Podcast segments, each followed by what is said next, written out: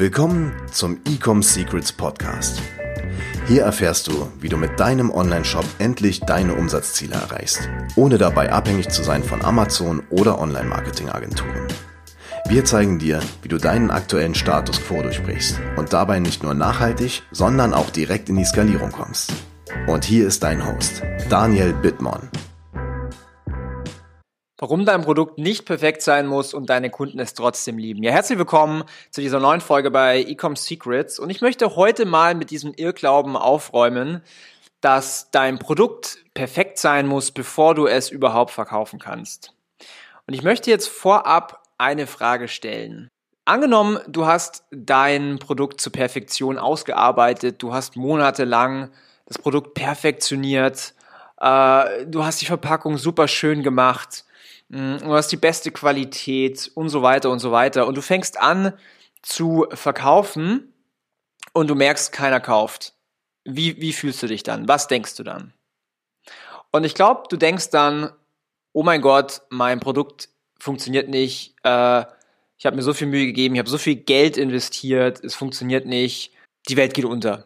Oder wäre es nicht schöner, wenn du anfängst, dein Produkt zu verkaufen und es richtig gut läuft, die Leute super glücklich sind, dir gute Bewertungen geben, einfach positive Rückmeldungen geben und du auch super einfach deine Produkte losbekommst, verkauft bekommst?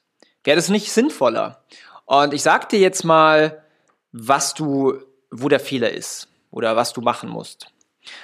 Weil wenn du anfängst, dein Produkt zu perfektionieren, wenn du hier wirklich in die Details reingehst und äh, dir selber sagst, ich bin, ich, ich darf erst an den Markt gehen, wenn mein Produkt perfekt ist, dann ist es das falsche Mindset.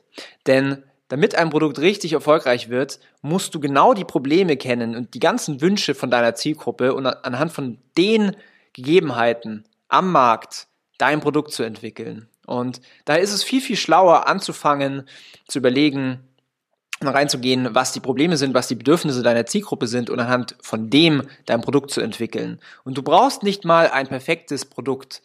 Du kannst im Endeffekt einfach mal starten, bevor das Produkt überhaupt physisch da ist. Du kannst da überhaupt mal testen und reinfühlen und versuchen, dein Marketing zu machen, um zu gucken, ist da überhaupt Interesse da? Möchte das überhaupt jemand kaufen? Und wenn dann jemand kauft, dann kannst du nur noch sagen, hey, sorry, wir sind noch in der Entwicklung. Ähm, du bekommst dein Geld wieder oder du bekommst hier einen Gutschein, wenn du, wenn du noch ein bisschen wartest. Und wenn du so vorgehst, dann hast du kein Risiko mehr, äh, ein Produkt zu entwickeln. Und ich habe es am Anfang zum Beispiel falsch gemacht.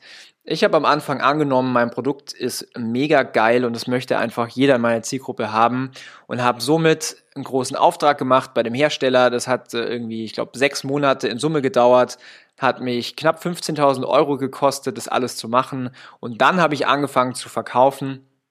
Äh, Gott sei Dank hatte ich das Glück, dass es dann funktioniert hat. Es war aber mehr ähm, ja Zufall.